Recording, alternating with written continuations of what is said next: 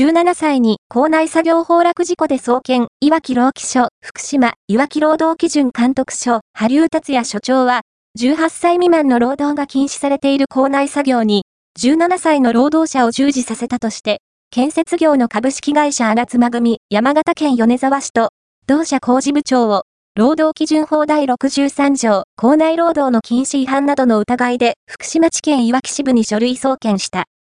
昨年8月、東日本大震災による地盤沈下の修正工事中に、当時満17歳だった労働者が生き埋めとなり死亡した。